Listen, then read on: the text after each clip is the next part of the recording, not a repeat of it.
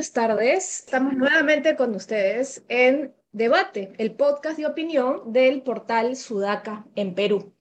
Eh, yo soy Fátima Toche y como todas las tardes nos acompaña Josefina Tausen. El día de hoy, eh, Carlos León Boya. Esperemos que no esté ahí en algún piquete, en, la carretera.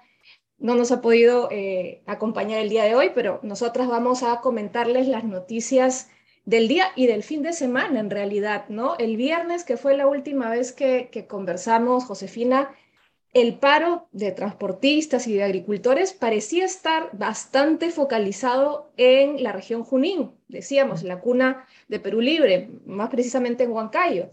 Pero el día de hoy, al día de hoy, eh, vemos que esto ha escalado de una manera que no sé si, si tú te imaginabas, Josefina, pero ya vemos que esto se ha generalizado. Hay eh, protestas en eh, Pucallpa, Ica, Piura, Pátapo, Olmos. En fin, esto ya yo creo que se salió de las manos con, con saqueos de por medio. En fin, ya la policía y las Fuerzas Armadas han tenido que salir a tratar de poner paños fríos. ¿Cómo ves el panorama, Josefina? O, con declaraciones que no necesariamente ponen paños fríos, pero eh, lo que sí, eh, el último, el, programa que hicimos el viernes, lo último que me acuerdo que comentó Carlos León Moya fue precisamente eso, ¿no? Ver si eso quedaba en la región Junín o iba más allá. Bueno, lo que ha pasado es que sí, está en distintos puntos. Veo acá justo un mapa que, que tú enviaste hace un rato, ¿no? El Ministerio de Transportes y Comunicaciones, que 35 puntos no están interrumpidas las vías a nivel nacional. Y lo que digo de los paños fríos es porque hoy las declaraciones de los ministros, incluso el presidente, no han sido las más tampoco afortunadas o atinadas, dado el ánimo nacional y, las protestas. El ministro de Defensa, el señor Galindo, que fue a la carretera central, está muy bien que se haya presentado, que haya conversado con quienes protestan, y además los encaró y los protestantes también lo encararon a él, eh, dijo son cuatro muertos, no hay más. Y, claro, son cuatro muertos. Han velado al adolescente que murió cuando cayó al río, ¿no? Hay dos heridos, son, no debía haber ningún muerto, ¿no? Eso y creo que la palabra que utilizó fue solamente. Solamente, ¿no? Solamente. solamente, ¿no? Sí. Terrible, sí.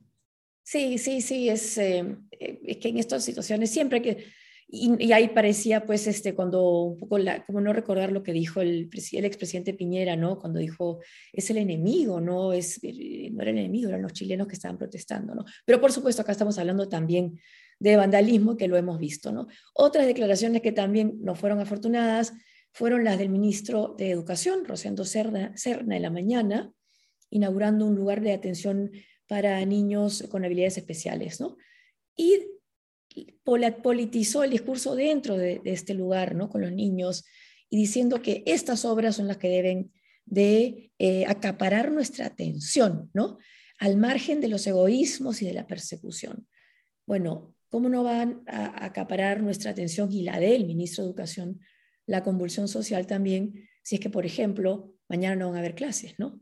No solamente en Lima regiones, también en Lima metropolitana como si no bastara los dos años que los niños y adolescentes no han podido ir a clases para que una situación así eh, los, los haga alejarse nuevamente ¿no? de su centro de estudio. Sí, ahora hay que tener cuidado con eh, los chats que están apareciendo sobre saqueos en Lima. Em, he visto sí las imágenes de saqueos en Ica, eh, en Trujillo y bueno, en Huancayo, pero hay unos chats que están afirmando que hay saqueos en Lima, pero las imágenes no corresponden con lo que dice el audio, ¿no?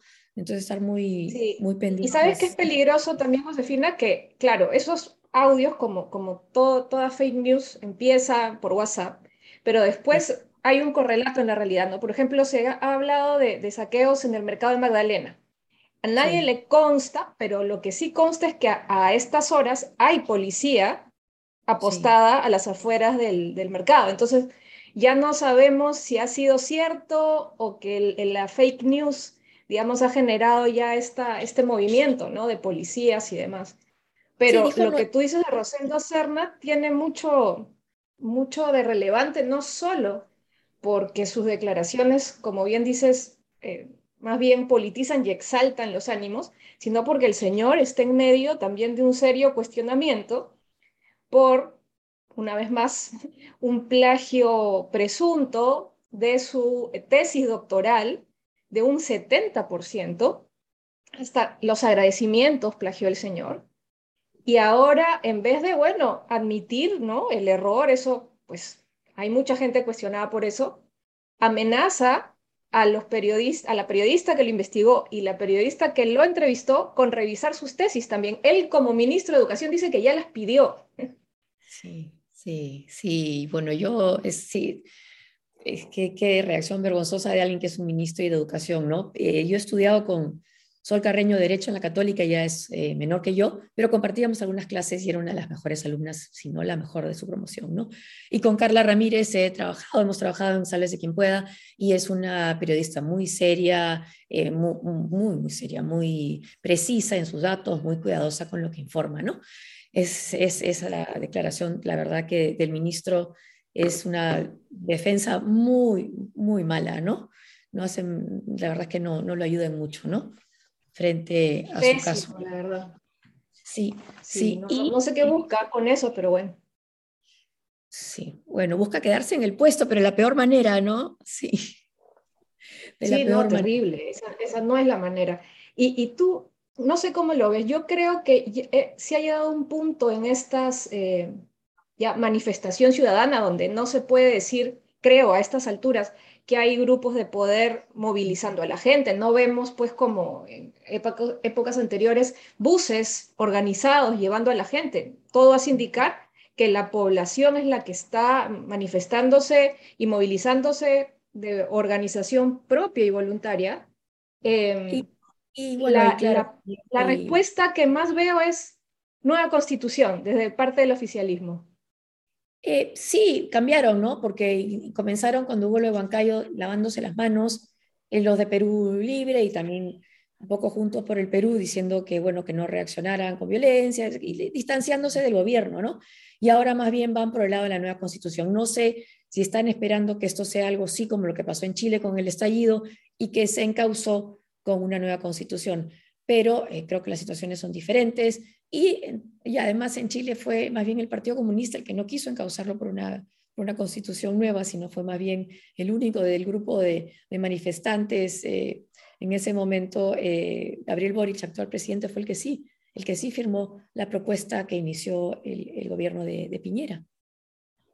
Claro, y, y, y, esa, yo creo que yo, yo soy una persona que estoy siempre abierta a este, conversar y evaluar posibles modificaciones constitucionales, incluso hasta podría decir, una nueva constitución no me parece lo, relevante ni ideal en este momento, pero ¿por qué no abrir el debate? Pero engañar diciendo de que eso va a solucionar los problemas de la gente, eh, me parece peligroso. Y eso sí me parece, digamos, un tema que está puede prostituir el, el, el, debate serio detrás de modificaciones constitucionales, ¿no? Porque es obvio que el tema, los temas que en este momento aquejan a la gente y por los que se están movilizando no son problemas que se resuelven con una nueva constitución.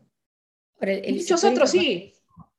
Sí, tiene, tiene razones para, para, protestar, obviamente no de manera vandálica, que hemos visto en, en, en las imágenes de esta mañana ni la de Huancayo. Hay razones para protestar, por supuesto, para irse a la pero también por la promesa de, eh, del profesor Castillo como candidato sobre la desaparición de la Sutran y la ATU. Él dijo que iba a hacer una reingeniería del transporte y prometió desaparecer esas entidades, lo que hace recordar también a lo que hizo Alejandro Toledo, por ejemplo, cuando dijo que no iba a privatizar la empresa de electricidad en Arequipa, y lo hizo y una protesta que recordemos todos, el Arequipazo, que eh, costó la caída, dos muertes, dos personas, dos jóvenes murieron, y la caída de un gabinete, ¿no? Y la censura de un ministro también, Rospigliosi. Entonces, y bueno, en, el acta, sí, en el acta que firmaron con los eh, dirigentes en Huancayo, eh, varios de los ministros, está la reestructuración de la Sutran. Entonces, ahí vamos a ver pues cómo se mueven esos hilos de, de todas las fuerzas que ya hemos visto, no solo en Ejecutivo, sino también en el Congreso, que presionan por mantener la informalidad ¿no? en el transporte de pasajeros y de mercancías en carretera, y lo que nos, poco que nos va quedando de institucionalidad, ¿no? Sí, justo le estoy pasando el link a Carlos que se va, que se va a unir para conversar. Buenísimo. Sí. Aquí es bienvenido. Ahí está, sí. Es un riesgo siempre estas promesas, ¿no? Porque eso es lo que reclaman. Y claro, reclaman algo que no, no va a favor de la reforma del transporte ni de mejorar la calidad de vida en general de los ciudadanos, pero es algo que se les dijo, ¿no? Que se dijo en su momento. Y, y, el gran problema tal vez es la falta de liderazgo hacen que el Ejecutivo, el gobierno en general, esté como una veleta, ¿no? Al, lo que le piden un poco por aquí, lo que le piden un poco por acá, los grupos de poder, el, el, pueblo, eh, pero no hay un liderazgo ni ideas claras, ni, no hubo ni desde el inicio y menos ahora, ¿no? En este contexto. Liderazgo tampoco entre los eh, manifestantes, ¿no? Tampoco veo una cabeza visible. Fue muy difícil lo que dijo Monseñor Barreto también, poder negociar en Huancayo no se ven tampoco un movimiento organizado con una cabeza con la que se pueda dialogar, ¿no? Bueno, eso es lo que se ve. Ese, es un problema que, que, se ha visto en las protestas ciudadanas desde, desde hace mucho tiempo, ¿no? El, poco porcentaje de sindicalización y de organización de la sociedad civil este, hace complicadísimo resolver conflictos sociales, complicadísimo. Y mientras la zona es más urbana, tal vez es peor, ¿no? Sí, y ahora ha pasado algo en la carretera central, hablando de lo complicado que puede ser en el terreno, apareció el ministro de Defensa, José Luis Gavidia, y con, ah, eh, sí, muy bien, porque habla con los eh, manifestantes que están protestando, con los transportistas, y le dice, bueno, pero ya ha bajado el precio de la gasolina. Y ellos le dicen, no, no ha bajado.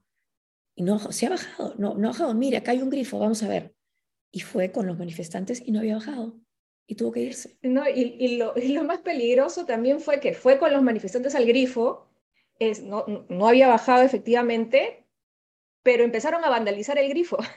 Sí, con los letreros. Se llevaron una mototaxi, los conos, poniendo en riesgo también con... Yo entiendo el ministro que para tratar de apaciguar ha querido ir a acompañarlos a, a, a digamos, a verificar el precio, eh, pero puso en riesgo completamente a los trabajadores del grifo también, ¿no? Eh, hola, Carlos. Ah, Pensamos que te habías quedado en la carretera central. No, me, me había mi cargador de celular, estaba sin celular y de repente, caramba, tenía que regresar a casa, pero ya estoy ya. Tranqui, estamos hablando de, de, las protestas, ¿no? De todo lo que hemos estado viendo en el día. Eso, man, ¿qué pasó? ¿Te quedaste en la carretera central? Sí. Es una gran, es una gran, una gran excusa. Voy a usarla ahora. Sí, claro. Varios puntos, no necesariamente la carretera central también. Sí, sí. Claro. tengo un muy buen amigo que vive en Huánuco, Moisés, un notario, y ha tenido que caminar desde el aeropuerto de Huánuco hasta su oficina en el centro, pasando por bombas lacrimógenas y piquetes, y para mala suerte suya, vive frente a la casa, bueno, su oficina está frente a la casa del gobernador regional, Oh. Que ha sido, pues, punto pues, de pedradas, de todo. Huánuco está hoy día, yo creo que ahí al nivel de Huancayo, ¿ah? Terrible la violencia. Bueno, las imágenes de Ica también con las casetas incendiadas. También. El peaje. Está toda la corrupción lamentable también que ha habido en la construcción de los peajes y la concesión está cobrando factura ahora también. Decíamos hace un rato, Carlos, que quizás esto que está pasando lo vean desde Perú Libre, ya no como lo vieron al comienzo en Huancayo, diciendo me lavo las manos, sino más bien como, bueno, esto puede ser el estallido eh, versión peruana, camino entonces a la nueva constitución. Podrían ser, ¿no? Solamente que, claro, en ese caso, este, te están echando el pato a ti, ¿no? ¿Cómo sales de eso? Sí, pues es diferente. Ayer era un gobierno de derecha, claro, la manifestación era de izquierda. Claro. Cambio. Ahora te están echando el pato a ti. Sí, y bueno, y, y también de, temas de corrupción y, que generan siempre suspicacias. Eh, este domingo fue, me parece, que sospechosamente se inició un incendio en el edificio de la Irincri de la Avenida España, justamente, justamente en los pisos relacionados a lavado de activos, eh, que son el piso 11 y 12, me parece, ¿no? Y criminalidad organizada. Sí, es como em, un accidente quirúrgico, ¿no? Sí, y, lo peor, reflexionaba era, claro, todos sospechamos de que eso no ha sido un incendio pues este causado pues por un cortocircuito. Pero lo peor es que tenemos muchos de quien sospechar. Creo que eso es lo peor. Eh, eh, sí, estaba viendo la, información y según el director de la unidad de lavado de activos de la DIRINCRI, de la policía José Pizpil, eh, no dice, no tenemos documentación de la investigación del caso de los sobrinos del presidente Castillo, tampoco del caso de los dinámicos del centro. Son investigaciones relacionadas al lavado de activos. Y Perú 21 sí dice que, no cita fuente, que tienen información y evidencia sobre Karelim López y los sobrinos. Pero no cita oh. la fuente. Ahora, no es primera vez. Yo creo que sí, que sí, que si por lo menos el tema Karelim lo está viendo la Fiscalía del Lavado de Activos y ellos tienen como brazo, digamos, de investigación a la policía del lavado de activos, algo debe haber ahí, algo debe haber ahí, entre muchísimas otras cosas. Los casos más emblemáticos que, que, que tenemos están relacionados al lavado de activos. Y justo se incendia, como alguien hacía un recuento, ¿se acuerdan del incendio del Ministerio de Educación que hubo hace unos años? 2015 me parece. De más de 800 cajas de un almacén del Ministerio de Salud durante el gobierno Prista. También, o sea, ya es una, un modus operandi casi, ¿no? Es una buena salida siempre, ¿no? Hoy, ¿qué hacemos con tu caso? Hoy te lo quemo. Claro. Es un mercado negro ahí, ¿no? Claro. Claro, que la Divino Montesinos, ¿qué hago con mi expediente? Un autogolpe y se borra todo. Claro, esa manera más suficiente de salir de todo. Y, no sé si ustedes alguna vez han, entrado al edificio de la Avenida España. Yo por temas de trabajo eh, y el ascensor ahí no funciona casi nunca o está con una fila de gente más grande que el metropolitano. Y he subido todas esas escaleras varias veces y es bien fácil generar algo ahí sin que nadie te, vea. Aparte de la infraestructura, como muchas entidades públicas, no es la mejor, eh, ni la ventilación, ni los archivos. Entonces, no es muy difícil, creo yo, por más que sea una sede policial, generar cualquier tipo de situación así sospechosa. Ahora, Carlos, ¿cómo, cómo ves este, esto, lo que está pasando de Huancayo, tú comentabas justo el último día, el viernes, que había que ver si esto iba a otras regiones. Bueno, ha pasado. ¿Cómo ves la situación de Pedro Castillo? ¿Lo ves más frágil? ¿Piensas que esto sí puede poner en peligro su permanencia en el poder? A mí me, sale lo, que me, genera de fuera es como si hubiese una, creo que la sensación de, anarquía es, es, un poco más, más complicada, ¿no? O sea, no es tanto como la sensación de, este, eh, quizá más, que de fragilidad, incluso peor, ¿no? De acá puede hacer más o menos lo que quieras y no te va a pasar mucho. Como que, además creo que en buena cuenta las coberturas también van a eso, ¿no? O sea, me parece que enfatizan eso. Y ahí se me genera una, una cosa bien, bien peligrosa para él. Lo, lo, que pasa es que también es cierto que se supone que quien, quien ahí te da el empujón suele ser el Congreso, ¿no? Mm. Pero con eso parece que es siempre en otra dinámica, ¿no? Cuando lo he querido abarcar es por cosas un poco más sencillas y tontas, y cuando hay una cosa que es realmente complicada no pasa nada, ¿no? Ni siquiera aparecen. Entonces es como un... no aparece. Estaba buscando si habían tuiteado, no, es el oficialismo. Y no hay nada, ¿no? O sea, nada, un silencio. Deja que la echar más leña al fuego, nada. Sí. y es como, aguanta, eso es ahí, este, eso ocurre en Lima, en la carretera central, hay efectivamente este, alarmas de saqueos, hay también mucho bulo, mucha noticia falsa. Sí, sí, estábamos comentando los saqueos en Lima que hasta ahora no, por lo menos hasta ahora no, son comprobados. claro, pero llegas, a, pero llegas a la alerta, ¿no? Es decir, no hay saqueo, pero hay alerta, o sea, se volvió probable. Y sí, les cierra sus puestos, claro. Sí, ya cerraste el puesto, ya te pasas la voz, porque ya crees que eso es posible. ¿Y, y, tu respuesta cuál va a ser? Eh, no puede ser muy dura, ¿no? E, e, esas imágenes como del ministro del Interior, ¿no? Con la gasolina. ¿Cómo baja la gasolina? Usted ya bajó, no ministro, no ha bajado. La de, defensa, ¿no? Gavidia. No ha bajado. Ah, ya.